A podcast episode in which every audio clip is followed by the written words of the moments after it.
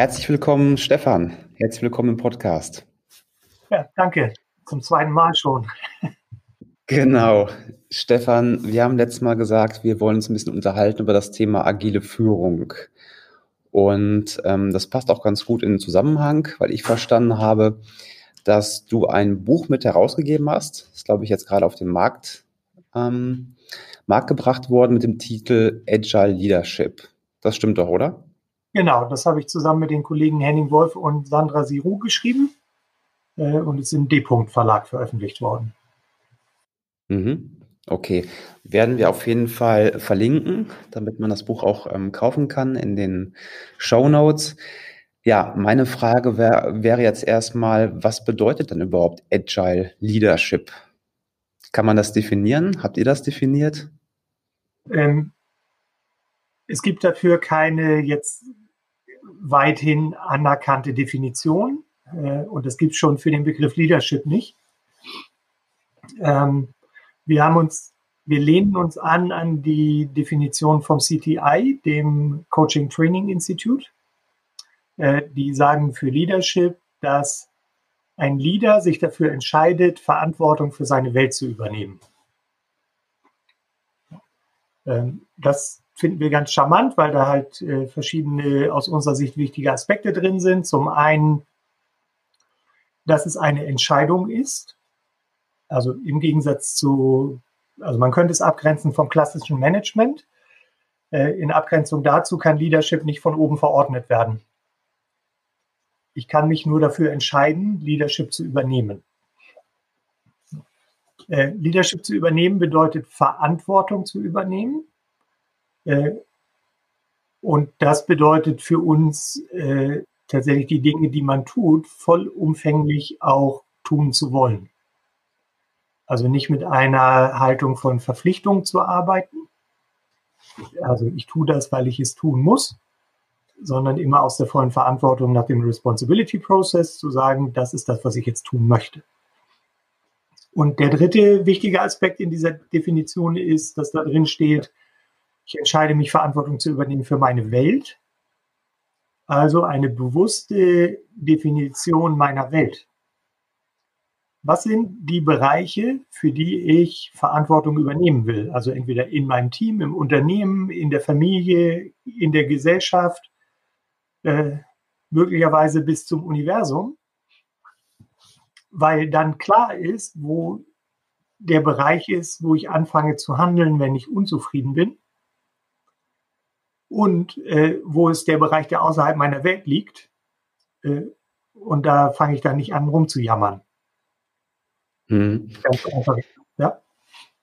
Ich frage mich, inwiefern das ganze Leadership-Modell auch pragmatisch ist. Also manchmal kommt es mir so vor, dass Leadership in manchen Büchern beschrieben wird, wie zum Beispiel ein Pastor, der samstags abends eine Predigt hält und die Kirchengemeinde sitzt dann, sitzt dann da unten, hört sich das an, was gepredigt wird, ob die jetzt was ändern oder nicht, das können die selbst entscheiden. Die kommen jeden Samstag wieder, der eine ändert was und der andere ändert nichts. Ähm, was ist genau der Unterschied zwischen dem Manager und dem Leader jetzt? Was der Unterschied ist, hängt wieder davon ab, wie man äh, Management definieren möchte. Also es gibt ja die eine Fraktion, die grenzt Leadership von Management ab äh, und sagt halt, Management hat ganz viel mit Verwalten zu tun und Dingen und Leadership hat damit zu tun, äh, Bewegung zu erzeugen also eine Veränderung, während Management möglicherweise eher mit dem Erhalten des Status quo zu tun hat. Und dann gibt es eben eine andere Fraktion, die sagt, ey, das, was ihr Leadership nennt, das ist gutes Management und das war es schon immer. Mhm. Ich kann mich keiner Fraktion zuordnen. Ich glaube, es ist sozusagen für das, was wir wirklich meinen und dass eben, dass das nicht Verwaltende ist, äh, dass der Begriff Leadership dafür gesetzter ist. Mhm. Gehen wir mal nochmal rein. Und zwar mal angenommen, ich wäre jetzt Führungskraft und hätte 25 Mitarbeiter. Mhm.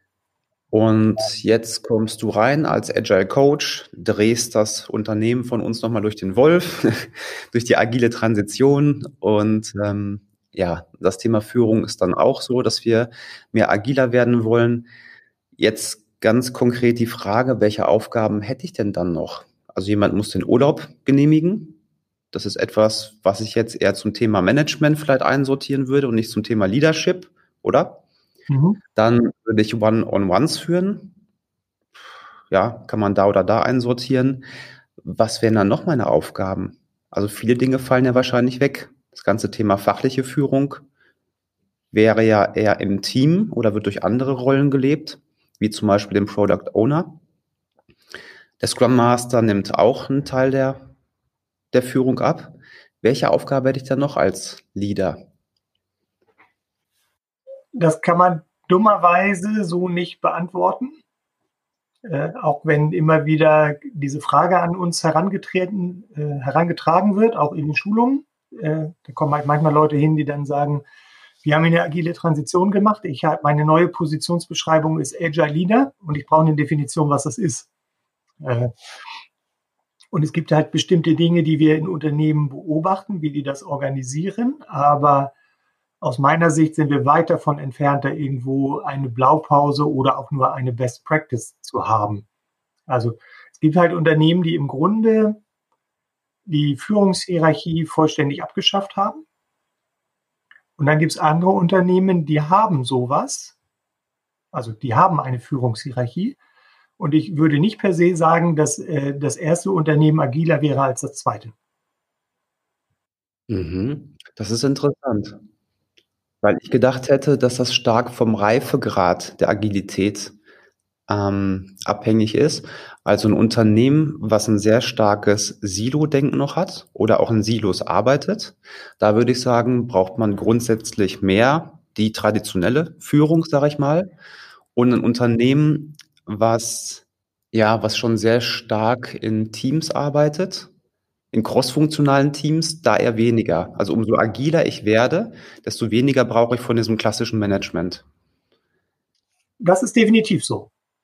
Und wenn wir jetzt nochmal dran denken an dieses Beispiel, was ich gemacht habe mit dem Prediger oben auf der Kanzel, mhm. reicht nicht eine einzige Person, die dann sagt, pass auf, der stellt sich vor die 400 Leute vor, das macht er jedes Quartal und vermittelt seine Vision und ja, motiviert dazu auch ein Stück weit die Mitarbeiter?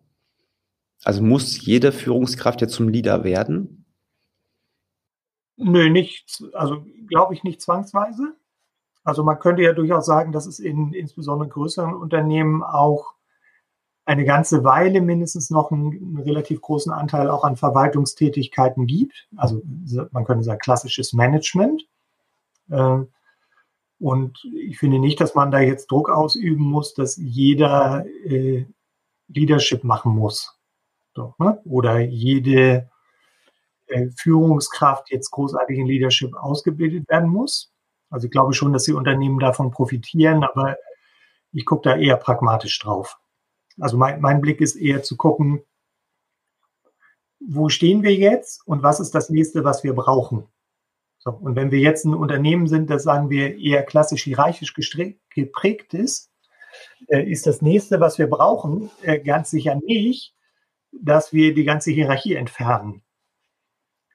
Also da, das ist, also das ist sozusagen ein Rezept für ein Desaster. Das haben wir gesehen bei einigen Unternehmen, die das mhm. gemacht haben in so einer übertriebenen agilen Transition.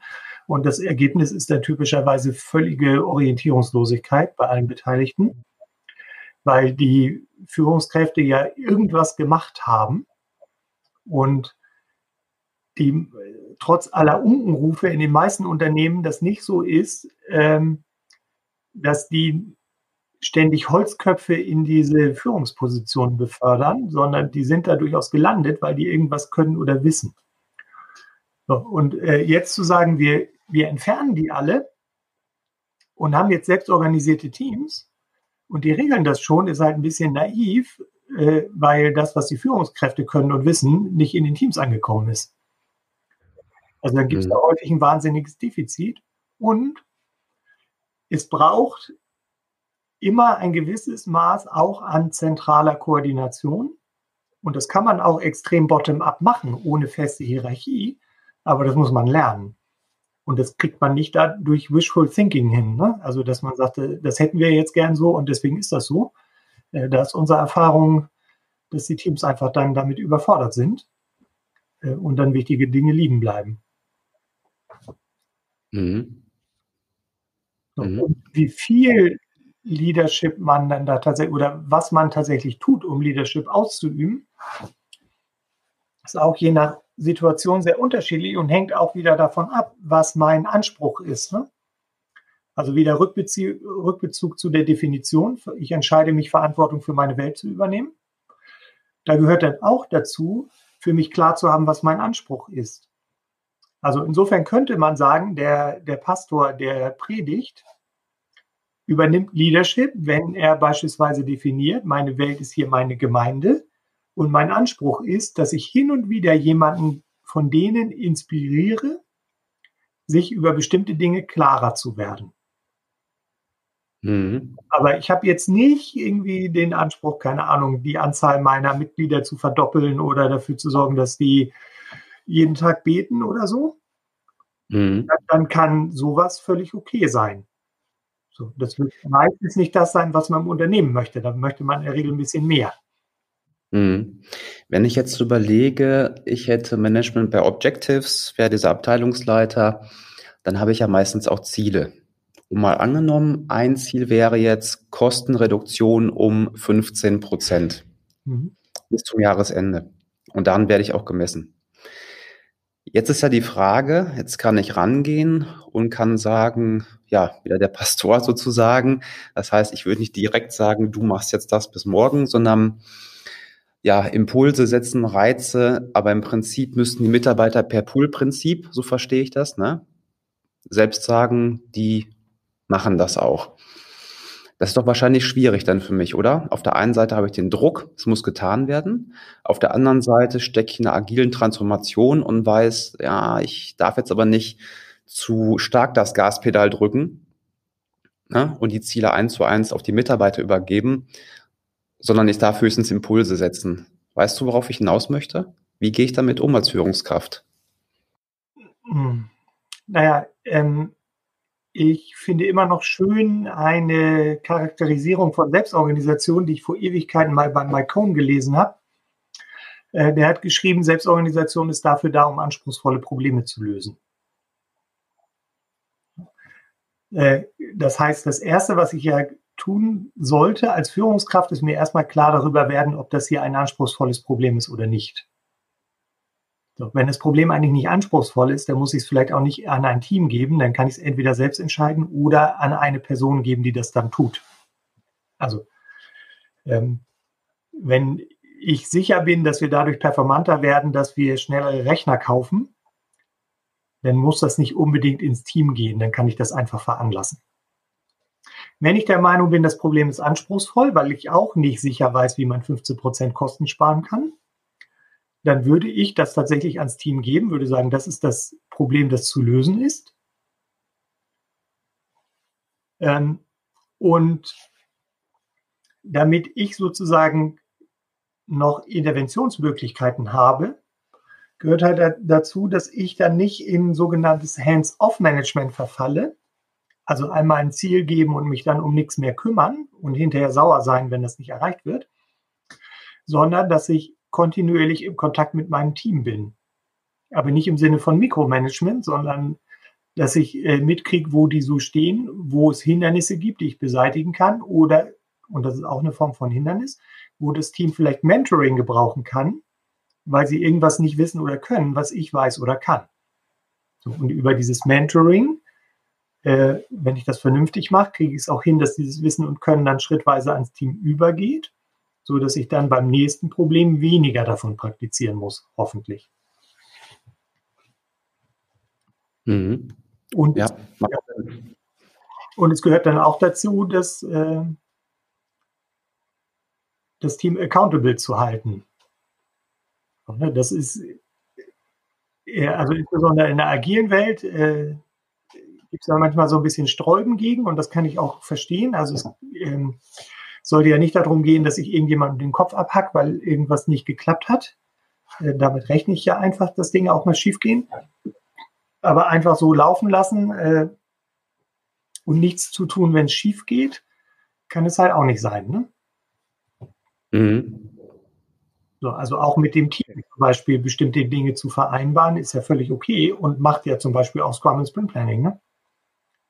Also da, ich committe mich nicht auf den Sprint-Inhalt, aber es gibt schon eine Vereinbarung, dass wir sagen, das ist das, woran wir arbeiten in dieser Priorität. Und eine zweite Vereinbarung, sobald wir feststellen, dass es im Sprint nicht geht, reden wir mit dem Product Owner. So, und das lässt mhm. sich generalisieren, auch für andere Themen und äh, generelles Leadership. Ne? Mhm, okay. Ähm, dann würde mich noch interessieren, Mitarbeiterbeurteilung. Mhm. Muss ich meine Mitarbeiter jährlich beurteilen als Agile Leader oder gehört das nicht zu meiner Aufgabe? Und wenn es zu meiner Aufgabe gehört, ändert sich was im Vergleich zu dem, wie ich es damals gemacht habe? Auch hier wieder kann man nicht sagen, ob es dazu gehört oder nicht, muss jedes Unternehmen selber herausfinden.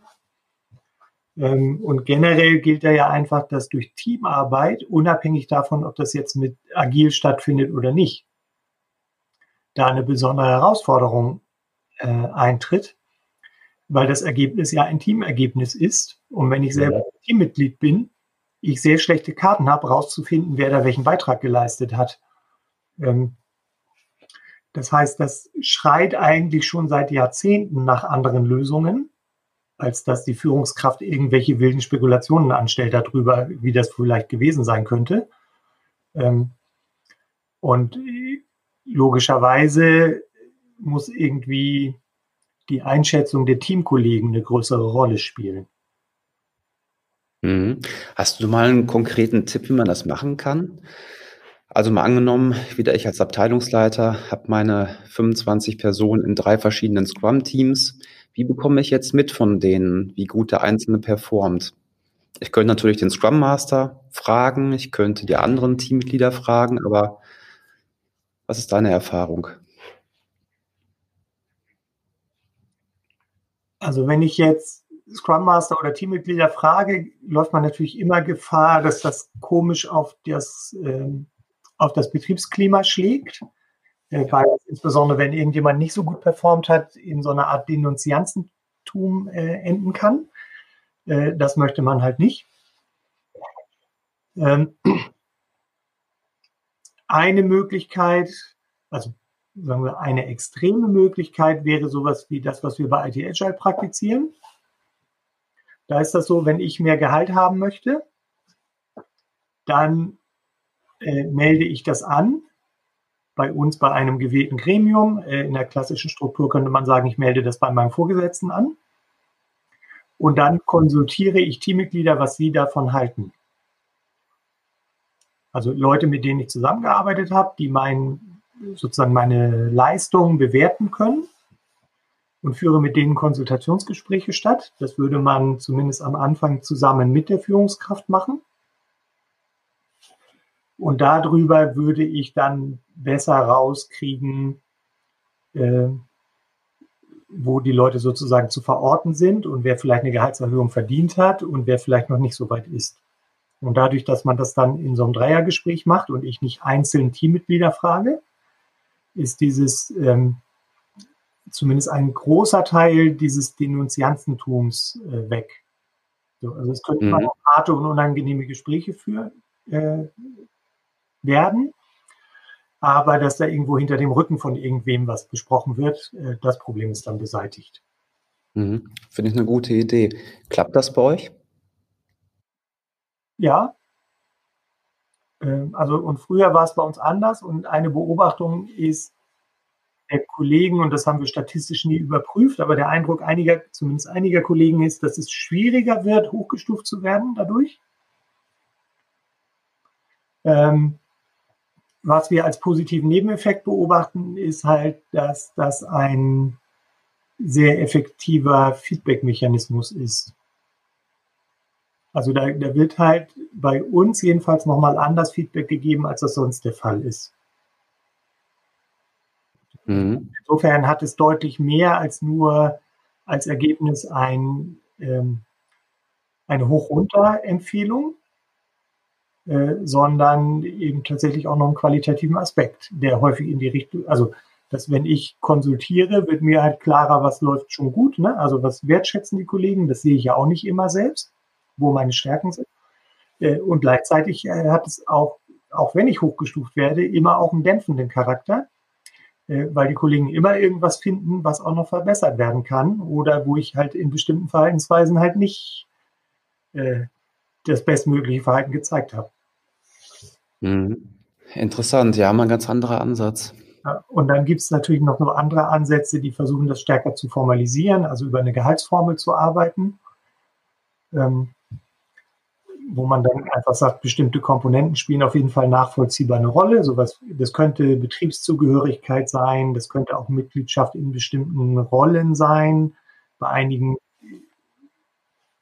äh, wird dann sowas gewertschätzt wie Rollen, die stärker im Kundenkontakt sind und so weiter. Ich will jetzt nicht bewerten, aber das ist auch eine Möglichkeit, um das ein bisschen zu entzerren, weil dann ein Teil der Bewertung zumindest objektivierbarer wird glaube, ganz objektiv mhm. kriegt man das nicht hin. Cool. Cool. Vielen Dank für die, für die beiden Tipps. Mhm. Stefan, lass uns noch ein bisschen über dein neues Buch sprechen oder euer neues Buch. Ähm, mich würde interessieren, für wen ist dieses Buch geeignet? Also für welche Zielgruppe? Und vielleicht kannst du zwei, drei Punkte rausgreifen, was so die Kernelemente davon sind, die vermittelt werden. Mhm. Zur Zielgruppe ist ja erstmal wichtig, dass wir in der agilen Welt versuchen, Leadership überall zu befördern und zu ermöglichen. Also das nicht fest an Positionen hängen, sondern eher die Haltung haben, dass wenn eine Situation gerade Leadership erfordert, dass dann die Leute, die in der Situation sind, dieses Leadership wahrnehmen sollen. Deswegen äh, ist die Zielgruppe jeder, der Leadership übernehmen möchte. Also Vorstand, Bereichsabteilungsleiter, Teamleiter, Gruppenleiter, Scrum Master, Product Owner, Teammitglieder.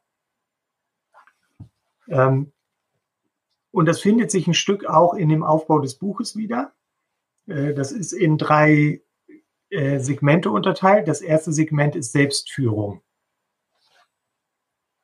Also sich, und das bedeutet, sich selber darüber klar zu werden, was möchte ich eigentlich, was sind die Dinge, die mich unter Stress setzen, äh, da besser zu werden, äh, so dass ich auch in anspruchsvollen Situationen rationaler entscheide und nicht in so einem Autopilotmodus durch die Gegend laufe und irgendwelche Leute anschreie.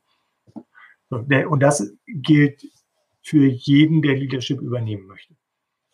Dann gibt es mhm. einen zweiten Teil, der eher auf Teamebene fokussiert.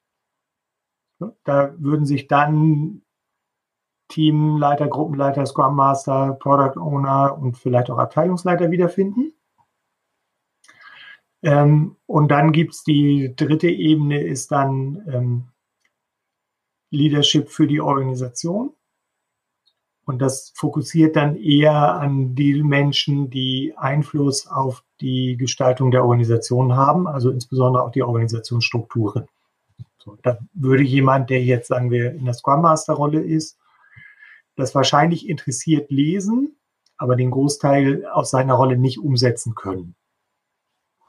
Mhm. So, weil dann kommen wir tatsächlich auch in den Bereich, wie könnte man Unternehmen reorganisieren, äh, so dass es marktorientierter aufgestellt ist zum Beispiel. Mhm. Okay, wenn ich jetzt heute anfangen möchte, ganz pragmatisch. Ich möchte heute ein Stück weit mehr zum Leader werden. Womit würde ich anfangen? Was wäre der erste Schritt?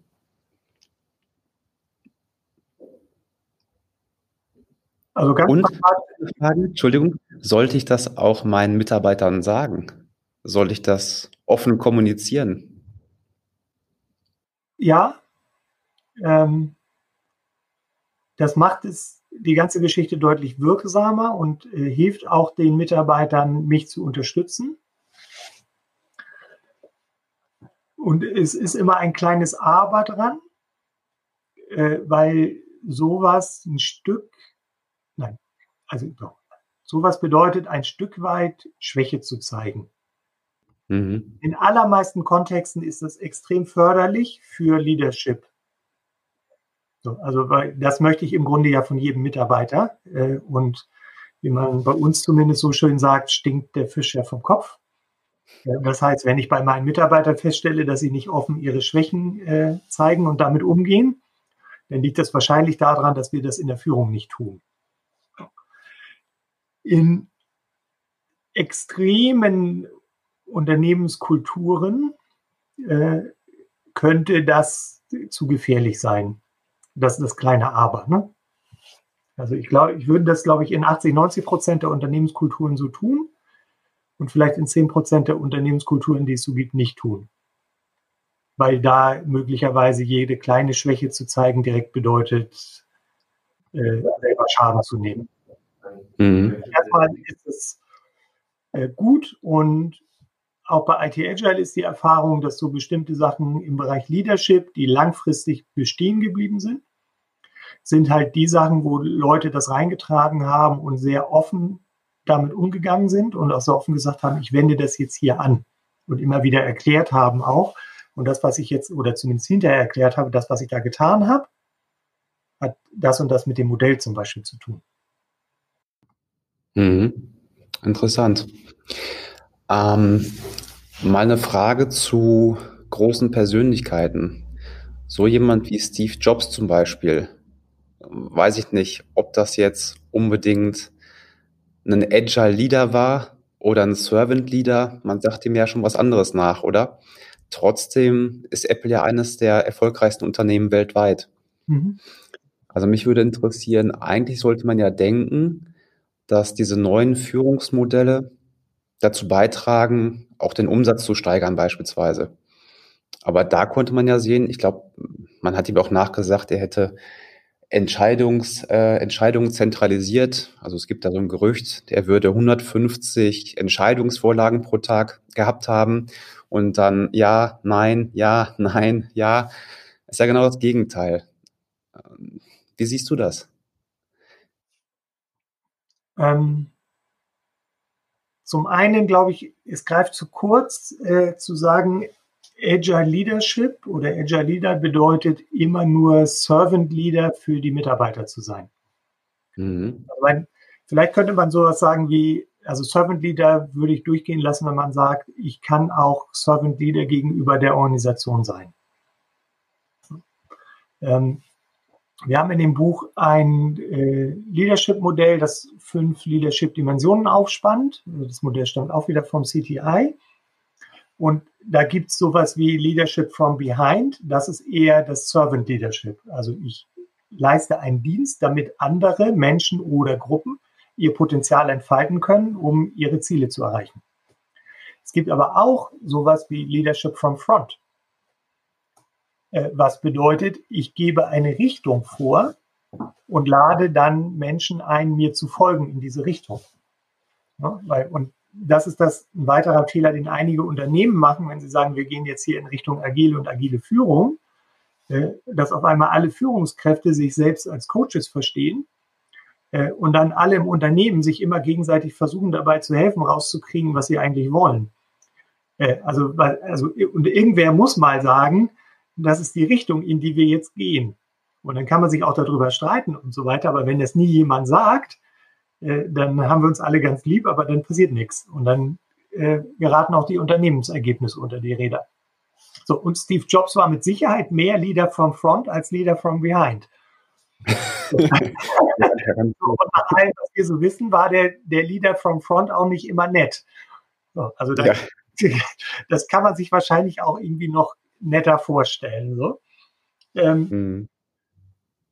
Und was man wahrscheinlich auch sagen muss, ist halt, dass, ist, dass Leute, die uns da einfallen, also egal ob jetzt Steve Jobs, Elon Musk oder ein paar andere, dass das eben auch Ausnahmepersönlichkeiten sind.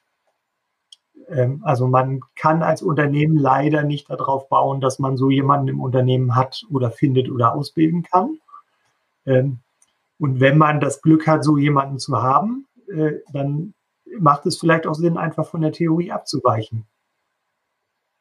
Mhm. Aber ja, die meisten Leute sind halt nicht Steve Jobs. Und so gern ich das selber wäre, bin ich halt auch nicht. Und deswegen brauche ich oder brauchen wir dann meistens auch andere Dinge. Naja, du hast vorhin gefragt, womit könnte ich jetzt, wenn ich sage, ich möchte im, äh, im Agile Leadership anfangen oder besser werden? Äh, was könnte ich jetzt ganz pragmatisch tun? Ich finde etwas, was mit ganz wenig Aufwand relativ großen Nutzen generieren kann, ist,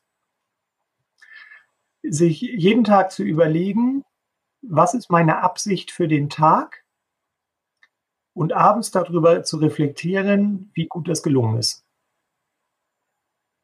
So, und, und mit Absicht meine ich nicht eine Liste von äh, 20 To-Do-Punkten, die ich heute erledigen möchte. Also das ist zu viel.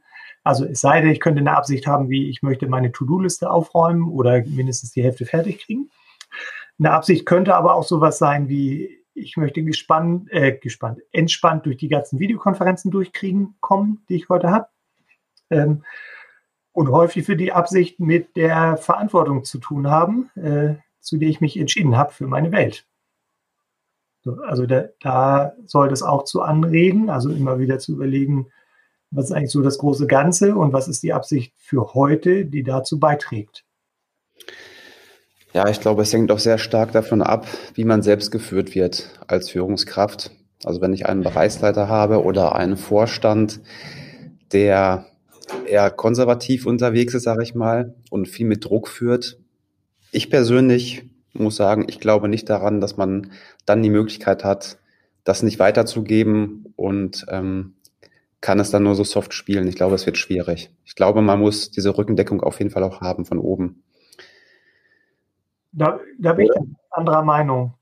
Also der, der Kontext beeinflusst meine Leadership-Effektivität extrem.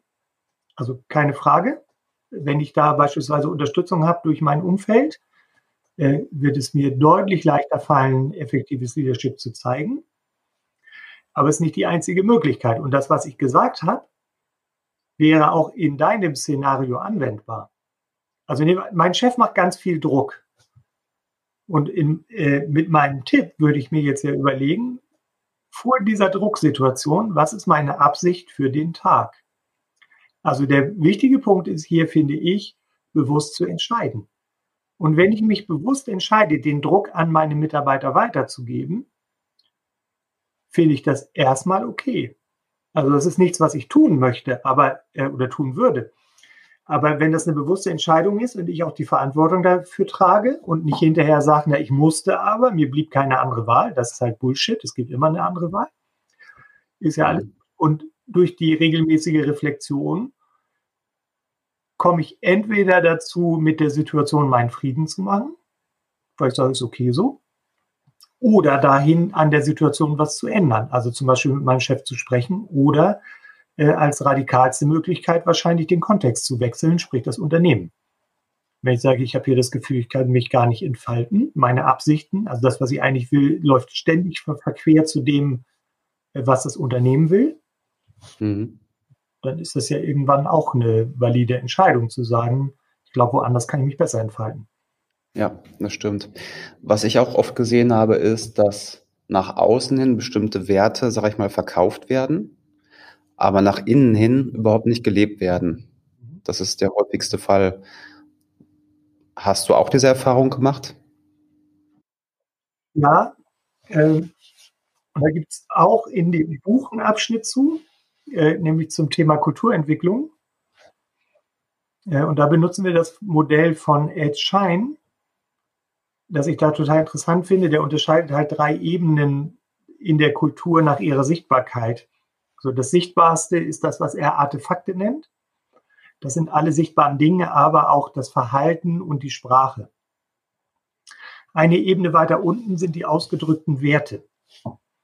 Äh, das sind Sachen, die wir so sagen, was uns, also dass wir sagen, uns ist wichtig das, äh, aber tatsächlich auch äh, in Anführungsstrichen so Bullshit-Poster an der Wand, also wo irgendjemand so ein Motivationsposter hinschreibt, also oder die Werte, die auf der Webseite stehen, die das akzeptiert er sozusagen als valide Elemente der Unternehmenskultur. Und darunter liegen dann die grundlegenden Annahmen. Äh, und das ist das, was dann wirklich das Unternehmen steuert. Und das sind meistens Dinge, die in der Gründungszeit des Unternehmens aufgebaut wurden, diese Annahmen, weil das Unternehmen da ganz viele Dinge ausprobiert hat, um mit den externen Impulsen umzugehen und irgendwann Dinge gefunden hat, die erfolgreich waren. Und die brennen sich dann normalerweise ins kollektive Bewusstsein ein und werden auch an neue Mitarbeiter über passende Geschichten tradiert. Äh, und das ist ja auch vernünftig, weil sie konservieren halt eine Überlebensstrategie der Vergangenheit oder eine Erfolgsstrategie. Und jetzt kann es aber sein, dass diese Erfolgsstrategie nicht mehr angemessen ist, wenn das Unternehmen beispielsweise 50 Jahre alt ist. Also was vor 50 Jahren Erfolg garantiert hat, tut das heute vielleicht nicht mehr. Mhm. Deswegen müssen wir da irgendwann ran. Ähm, und das ist auch eine wichtige Leadership-Aufgabe. So, und diese ausgedrückten Werte, die können uns dabei helfen, weil diese, an die grundlegenden Annahmen kommt man schwer dran. Was das Modell von Ed Schein tut, ist, es sagt, achte darauf, wo unser Verhalten oder die Artefakte abweichen von den ausgedrückten Werten. Das ist ein Hinweis auf eine tiefer liegende Annahme, die den ausgedrückten Wert übersteuert. Also ich habe da eine Friktion. Und dann sollte man halt tiefer bohren, diese Annahme, also die grundlegende Annahme explizit machen, dann wird sie auch zu einem ausgedrückten Wert. Und dann werde ich feststellen, dass diese, der, die neue Menge der ausgedrückten Werte in Konflikt miteinander steht. Und dann kann ich explizit damit umgehen und dann ist Leadership gefragt, um das zu bereinigen. Also um klarzukriegen, was ist das, was wir verlernen wollen in mhm. einer Strategie der Vergangenheit. Äh, und in dem Buch gibt es auch Modelle dazu, wie man diese Kulturänderung dann gestalten kann. So, also da sind wir tatsächlich nicht der Meinung, dass Kultur etwas ist, was mir einfach passiert äh, und wo ich gar nichts tun kann.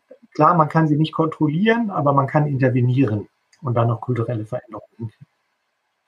Mhm. Interessant. Ja, ich glaube, es ist dadurch so schwierig, weil es ja nicht sichtbar ist. Ne? Dann würde ich sagen, Stefan, mir hast du auf jeden Fall schon mal Geschmack gemacht auf das Buch. Ähm, wie gesagt, wir werden auf jeden Fall den Link in den Show Notes hinzufügen. Dann kann man das über den D-Punkt Verlag beziehen. Ähm, ganz herzlichen Dank schon mal auf jeden Fall. War wieder tolle Insights dabei, muss ich sagen. Prima, dass du dabei warst, Stefan. Und dann wünsche ich dir auf jeden Fall noch einen schönen Tag. Tschüss.